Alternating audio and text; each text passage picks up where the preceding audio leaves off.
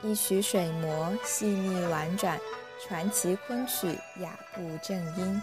欢迎收听中国昆曲社电台，我是主播潇潇。今天的新春特别节目，我们为您邀请到了北方昆曲剧院的青年演员张贝勒。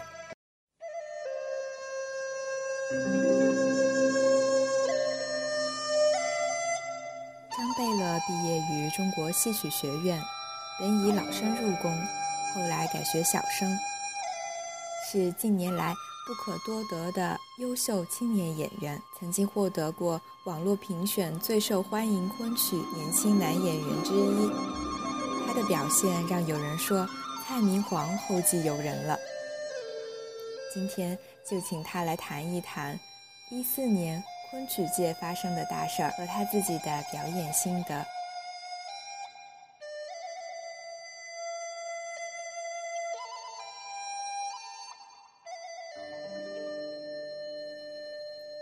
欢迎贝勒。那先跟大家打个招呼吧。呃，各位中国昆曲社的听众朋友们，大家好，我是北方昆曲剧院的演员，我叫张贝勒，很高兴在中国昆曲的电台与大家分享。那么，在新的一年里，祝大家万事如意，三阳开泰，新春吉祥。好的，感谢贝勒的新春祝福。那首先。呃，就请贝勒跟我们谈谈，二零一四年您认为昆曲界发生的最值得纪念的事儿，和您在一四年的一些个人的收获。啊，说起二零一四年昆曲界发生最呃壮观、最轰轰烈烈的事情，那么当然是呃我们二零一四年的年底在北京举行了一个大师版《牡丹亭》的呃展演活动。那么这次演出呢，也是。聚集了全国昆曲界的所有的老艺术家，他们串折来演绎了昆曲名著《牡丹亭》这出大戏。嗯，由每个老艺术家上演他们最擅长的一折戏，然后由两个晚上串成了上下本的大师版《牡丹亭》全部的演出。嗯，这个演出呢，很多生旦净丑的老师们都都比较行当，家门齐全。那么他们一起。呃，为首都的观众朋友们，甚至全国、世界各地的观众朋友们，奉献了这场美轮美奂的精彩视听盛宴。嗯，有很多的昆曲观众朋友们，昆虫，呃，一些资深的戏迷曲友，他们从各个的地方，有从港澳台，呃，甚甚至有从外国漂洋过海过来欣赏这场演出。那么，我们也在演出当中负责了一些。呃，对老师们的照顾和一些嗯后勤工作，那么对我们来说也是一次很好的学习跟熏陶的机会。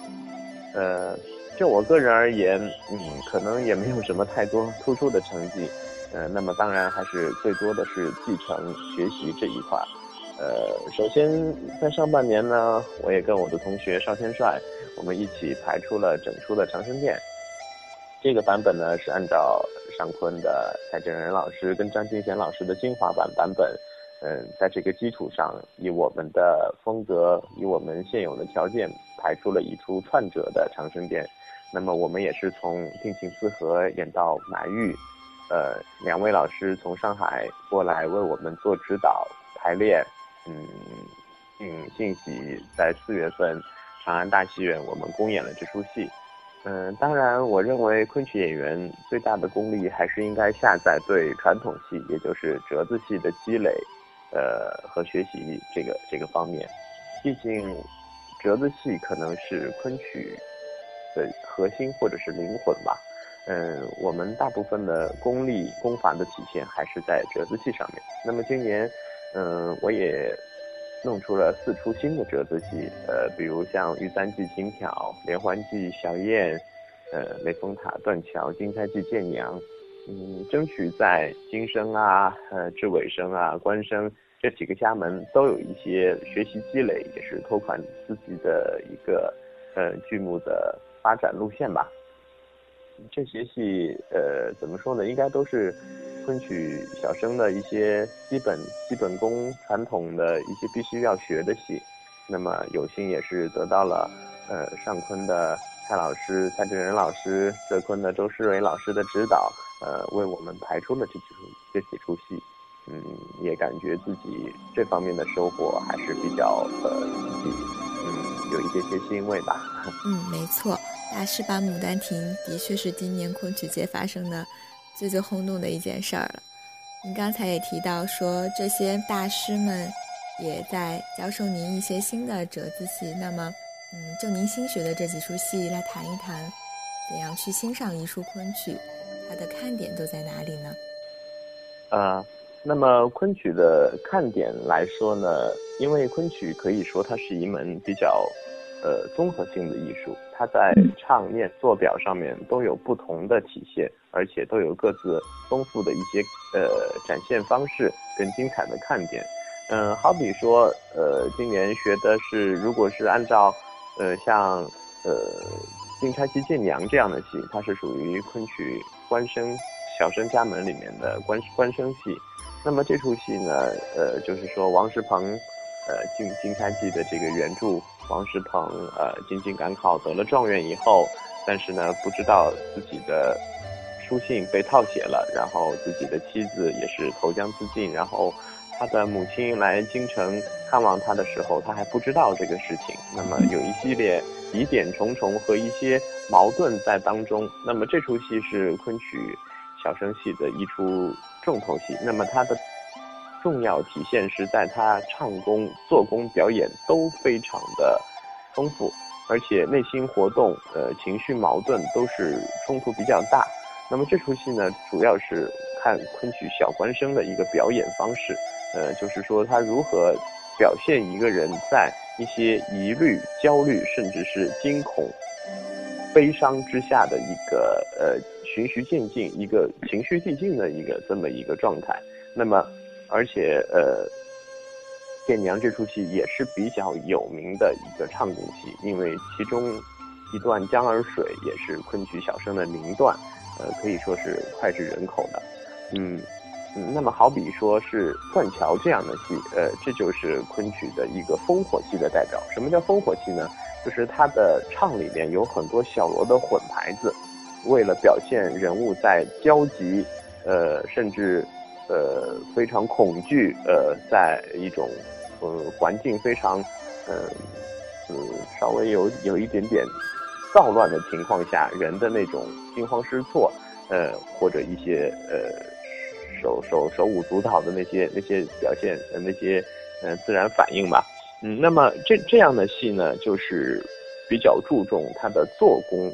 呃，身段是比较难的，因为昆曲的断桥，呃，大家看过，呃，甭管是南昆还是北昆演的时候，他的身段是比较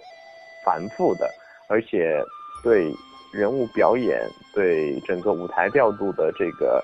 呃功法体现是比较复杂的。那么烽火戏主要是看演员的做工，当然断桥也有两支比较大的曲子，《山坡羊》跟《金络锁》，嗯，他跟白蛇是一人唱一一支的。那么在完成唱功之下，呃，就要求演员对身段、对表演，呃，对一些技巧的展示，要有一些比较深厚的功底。呃，因为这样的烽火戏可能也是昆曲唱念做打并重、手舞足蹈的一种比较独特的体现方式吧。所以大家看昆曲，尤其是小生戏，那么我们就要首先要听演员的唱，呃，是否标准，呃。精准，嗯，是否体现的非常到位？那么除了唱之外，就要看演员的身段表演。因为昆曲的，呃，大部分剧目都是唱作并重的，呃，很少有一边唱不不怎么动的这些戏。哪怕唱功戏里面都会有很多的身段，都不用说一些比较复杂、比较难度比较高的烽火戏了。嗯，是的，我也是在现场看了您的断桥，觉得嗯非常非常的好，然后也非常深得蔡老师的真传，那股萌劲儿特别感人。然后我觉得有一个挺巧合的事情，就是许仙和您都是杭州人，您呢又在北京发展，嗯，那么我也想问问您，一南一北昆曲界现在的发展有什么样的不同和侧重？嗯。那么说南北昆曲的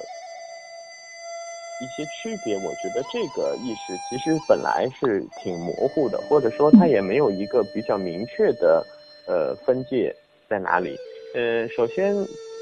当时我们追溯一些呃老艺术家、一些先辈们他们的呃艺术风格。呃，首先说的我们的两位师祖人物，一位是呃南方的于振飞先生，呃他是蔡老师的老师。那么于先生他们。他们因为是家传的这个余派唱口是比较有特色的，呃，那么我们现在的小生演员大部分也都是在传习着这个余派的唱法，呃，那么理所当然，在南昆，呃，尤其是小生小生这个家门还是比较以重唱为主，把唱提升到演员的呃首要任务，呃，或者说演员在。呃，在学戏习曲的时候，呃，最主要解决的问题还是唱的问题。那么北方，我们的另一位师祖就是我的老师马玉森老师的老师白云生先生。那么他以表演，呃，和刻画人物内心作为他的一个特色。呃，尤其是有的老师，呃，白白白先生，包括马先生他们的一些穷生戏，呃，像金不换啊、投江试酒这些戏，呃，包括绣如记的打子。呃呃，双雄梦南间这些戏都是呃白派小生的一个强项，他们特别擅长从演员的一些功法技巧，呃舞台表演去刻画人物比较复杂的内心，或者把一个鲜明的人物演得入木三分。那么。南派北派的昆曲艺术本身是没有什么分界线的，呃，只是不同的老师、不同的老艺术家，他们根据自己的条件所擅长的空间，他们在自己的艺术基础上做了更好的发展，嗯，也是为我们后辈人做了一些更多的模板，嗯，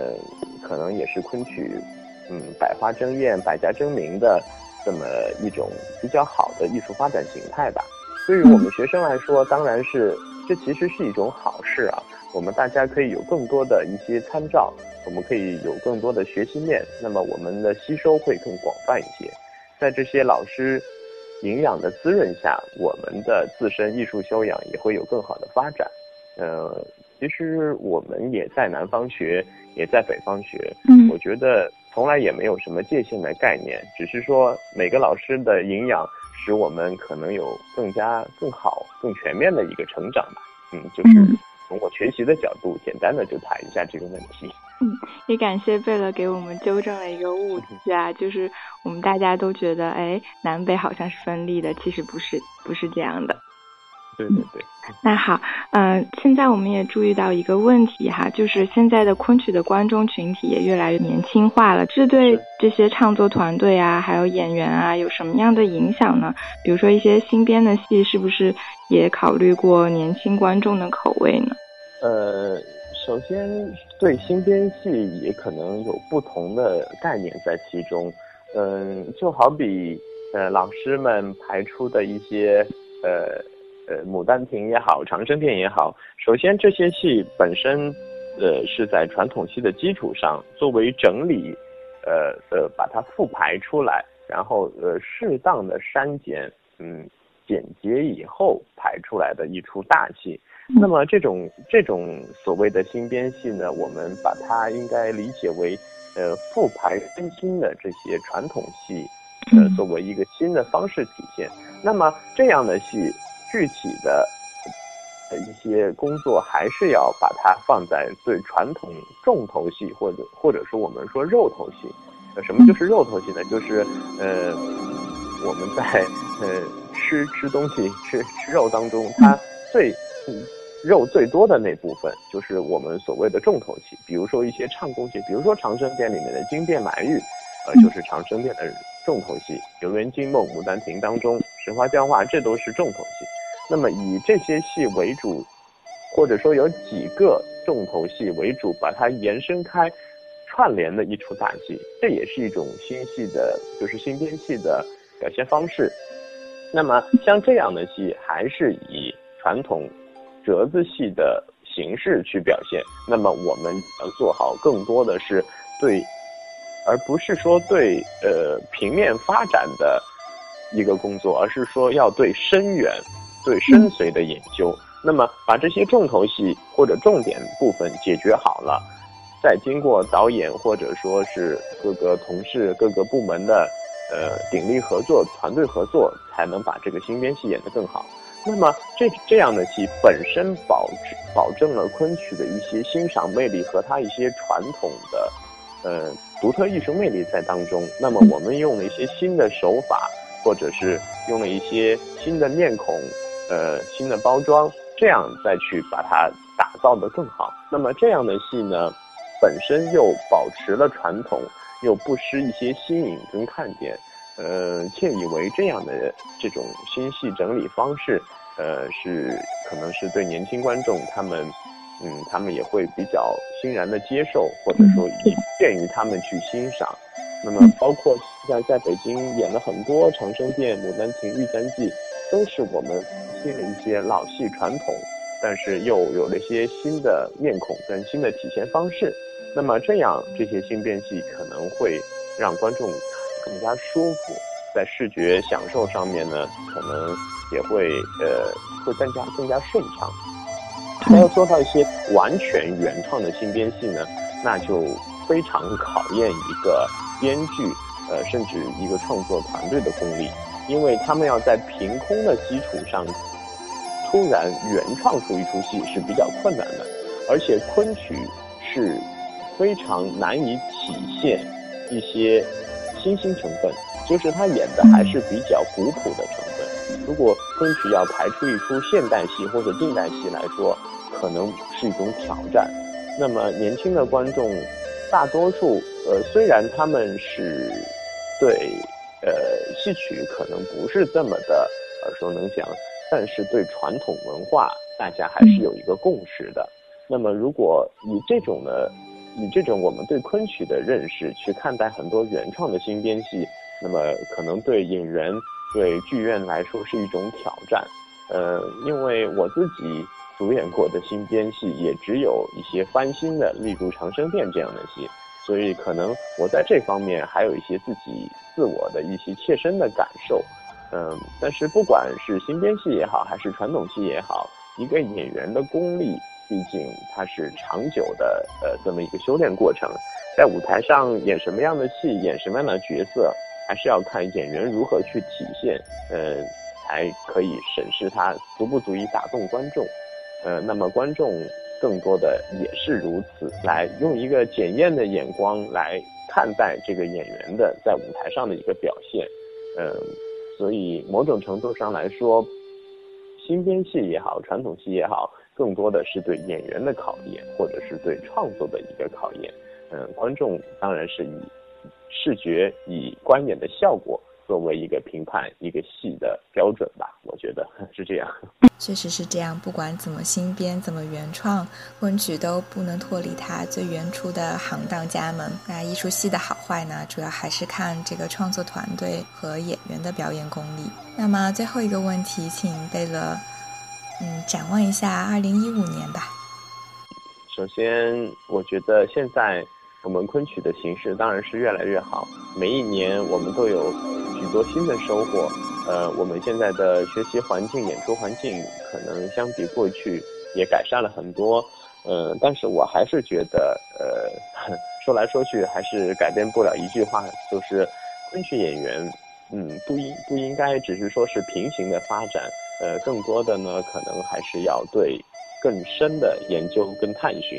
有时候这条道路。不见得它有多么辉煌，多么华丽，但是这条道路必定是专一，呃，而且是执着的。嗯，我们能力非常有限，只是一个很普通的演员而已。那么我们能做的就是，在新的一年里面，嗯，把自己埋得更深，嗯，在探究的方面，希望能够得到更更多的一些知识，更多的一些剧目的积累。那么只有这样，才可以拿出更好的状态。或者说有更好的基础，呃，在这种状态之上，在这种基础前提之下，我们去好好的雕琢，呃，再去修饰，这样才可以拿出更好、更坚实的作品来回馈这些关注我们的一些观众跟可爱的一些曲友、呃，戏迷们。嗯，怎么说呢？因为我们嗯还是演员在助，最重要的还是要在舞台上表现。那么我们只有各司其职，在舞台上展现出更多呃更广远的魅力。嗯，不但是对自己的一一一种总结，呃，对老师艺术的一个继承，更是对昆曲的一种回馈。可能我们这也是一种潜在的昆曲精神，一代一代人把它这样传下去。在新的一年里，我们也希望更多的昆曲观众朋友们，嗯，一些曲友、一些戏迷们，大家更加关注我们的昆曲动态。呃，我们之后也将会推出一些更多的演出或者一些。讲座公益性的交流活动，跟大家分享昆曲呃，来解读昆曲，以帮助我们的观众们更好的欣赏，或者跟大家来探讨、分享昆曲的一些趣事，跟一些昆曲的典故，或者说我们来重温。好的，非常感谢贝勒今天做客我们中国昆曲社电台，也祝愿您呢在新的一年里能够为大家带来更多更好的新作品。更多精彩内容，请关注中国昆曲社微信公众账号，输入“昆曲社”的全拼，就可以订阅有声有色、赏心悦目的大雅昆曲微刊了。感谢您的聆听，我们下期再见。